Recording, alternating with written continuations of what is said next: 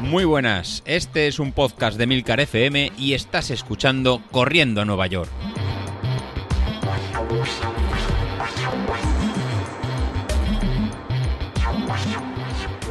Hola a todos, muy buenos días y bienvenidos de nuevo al podcast de los viernes, vuestro episodio favorito de la semana. Y veréis que hoy estoy especialmente contento, ¿verdad? Es porque mi enemigo aférrimo, David, se está viniendo abajo. Yo creo que le está pudiendo la presión y es que me da hasta la risa. Le puede la presión también, bueno, también es pánico escénico, se puede decir así. Pero el caso es que no sé si lo habéis oído, que, el tío dice que, que, los últimos entrenamientos no le están saliendo bien, que se ve con falta de fuerzas, que si no los acaba y tal. Y hay una cosa de las que comenta, cuando, cuando no me da la risa, que, que me parece eh, realmente importante y quería hablar sobre eso. Y es eh, la importancia de no parar cuando vas reventado. o sea, eh, hay veces que estás, pues eso, en medio de una serie y dices, jolín, tengo aquí un minuto de descanso, pero en lugar de un minuto de descanso voy a hacer un poco más, voy a parar el cronómetro y hago dos minutos o tres hasta que me recupere. Y eso hay veces que es un error. También me ha pasado en las tiradas largas. Yo creo que si estás, pues eso, en el kilómetro 15, por ejemplo, y estás ya bastante cansado, llegar a parar del todo, decir voy a hacer un descanso y luego sigo, no suele funcionar. Yo creo que, que cuando consigues que el cuerpo pare, ya la has liado. O sea, ya no hay forma de volverlo a poner en marcha. Esto es lo que me pasa también, bueno, lo que me pasó en la maratón de Valencia, que os he comentado alguna vez. O sea, una vez que, echas pie a tierra, por decirlo de alguna forma, empiezas a andar o algo así, volver a trotar y volver a hacerlo en los mismos términos que estabas antes, o pensar que te vas a recuperar y que vas a poder volver a las velocidades que estabas antes, al ritmo, no, no, no funciona. No sé, yo creo que, que el cuerpo dice, oye, menos mal, macho, ya está, ya se ha acabado esta tortura. Y luego ya no hay forma de volverlo a poner en marcha. Lo que yo hago normalmente cuando tenemos algunas series así un poco más exigentes o algo y veo que no llego es eh, intentar bajar el ritmo un poco y ya está. Y hay veces que aún bajando el ritmo te pasa, o sea, vas bajando un poco el ritmo y al final tu cuerpo dice, mira, eh, ni bajar el ritmo ni leches, hay que parar. Yo no sé si es más de cabeza o más una limitación física realmente porque te has quedado sin energía, la pila de Street diría que, está vacía, no tengo ni idea, pero sí que es verdad, ya os digo, que una vez que, que paras o bajas el ritmo hay muchas veces que es muy complicado volver a a, recuperarlo. Es posible que igual, no sé, si hiciéramos una parada técnica para un habituallamiento, beber agua o algo así, pues no sé, es posible que pudiéramos volver a seguir, ¿no? No sé, los expertos del grupo en nutrición y, todas estas cosas seguro que nos lo pueden confirmar. Pero ya os digo, yo creo que cuando te has pasado, que si te pasas te lo pierdes, ¿no? Como decía el refrán ese. O sea, una vez que te has pasado, que el cuerpo ha dicho ya, mira, no puedo más, ya no hay descanso que valga. Entonces, si sales en alguna salida que tengamos un poco más exigente, y ves que lo estás dando todo desde el principio y que el cuerpo te dice, mira, no voy a llegar al final, lo mejor es que abandonemos ese plan, pasemos al plan B, pues voy a rodar, voy a trotar y a ver qué, qué pasa, a ver si consigo llegar a casa trotando. Lo mismo en las carreras, o sea, yo creo que es mejor y esto es una lección que tengo que, tomar yo mismo, porque ya os digo que, siempre me doy contra el muro, pero yo creo que es mejor, pues eso, salir un poco más conservador y luego cuando ya estamos llegando al final venirse arriba y dar el do de pecho, que hacerlo al revés, porque una vez que gastamos la energía ya es imposible volver a recuperar. En lo que a mí respecta, pues estoy ya estupendo. El piramidal no me duele nada, tengo una pequeña molestia en el abductor que está yendo a menos. El gimnasio, bueno, yo creo que está haciendo ahí un poco su papel. También es verdad que no espero mm, fortalecer todos los músculos de las piernas en una semana y pico que llevo en el gimnasio. Y además he ido en esta semana y pico, he ido muy poco, no, no voy todos los días ni mucho menos.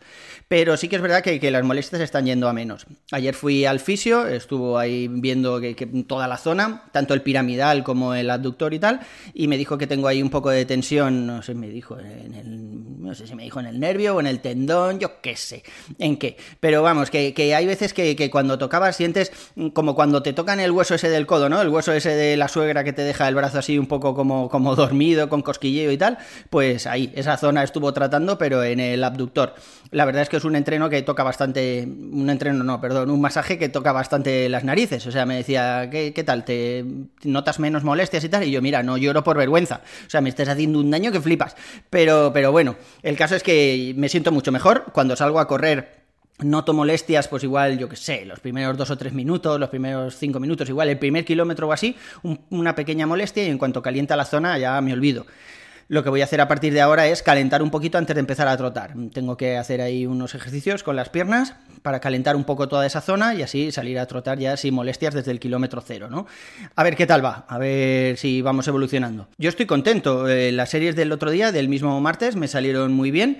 Eh, de hecho, Training Peaks me decía que había sido mi kilómetro más rápido en todo este 2021. Sí que es verdad que, no he corrido mucho en 2021 porque salíamos de la San Silvestre, esta virtual que hicimos, y luego me lesioné a principios de marzo, entonces no he llegado a hacer unas series exigentes.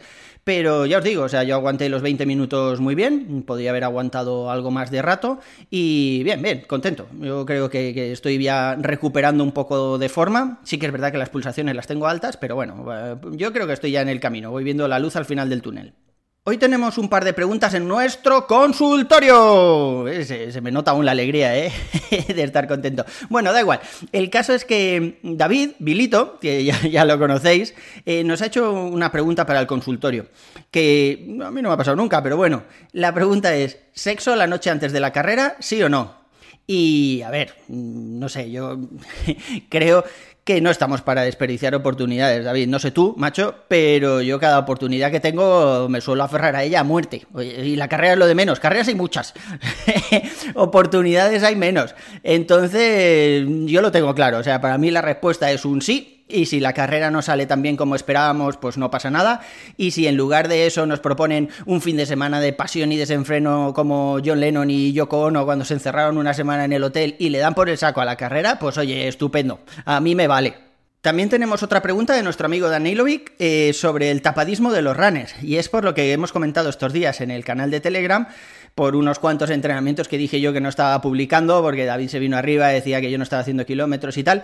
Y, bueno, salió por ahí también Pedro de Palabra de Runner. Y al final, bueno, pues es verdad que hay runners que lo que hacen es eh, no publicar sus entrenos, no publicar, no hacerse fotos, no comentarlos, para luego poder dar los hachazos en las carreras, ¿no? Que hemos visto algunas veces.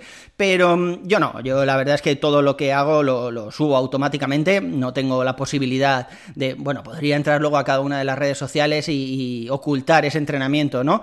Pero a mí eso me da bastante igual.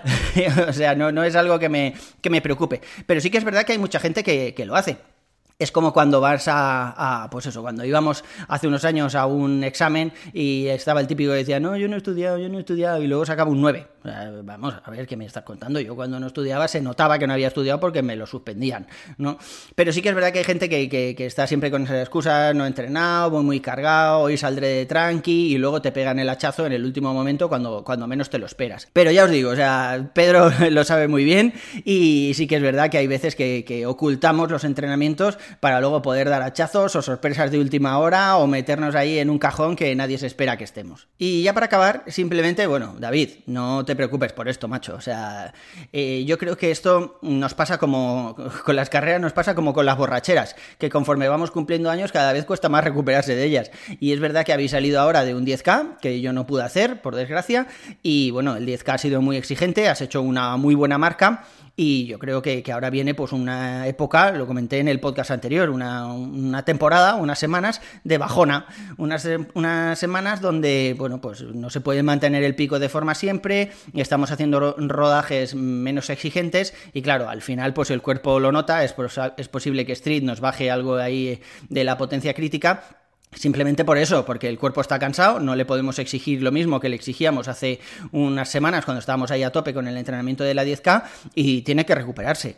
De ahí a los mareos esos que te han dado y tal, macho, no te exijas tanto. O sea, si, si hay una salida que hay que hacer en Z1, pues hazlo en Z1 al principio de la Z1. No hagas como haces siempre, que vas ahí Z1 y arañando un poco de Z2. Olvídate. O sea, ahora lo que tienes que hacer es recuperar y no solo para David, esto va para, para todos. O sea, tened en cuenta que llevamos ahí una marcha desde la primera media maratón que hicimos, después nos vinimos arriba, hicimos más, más carreras, un 10K, la virtual, la 5K, luego otro 10K.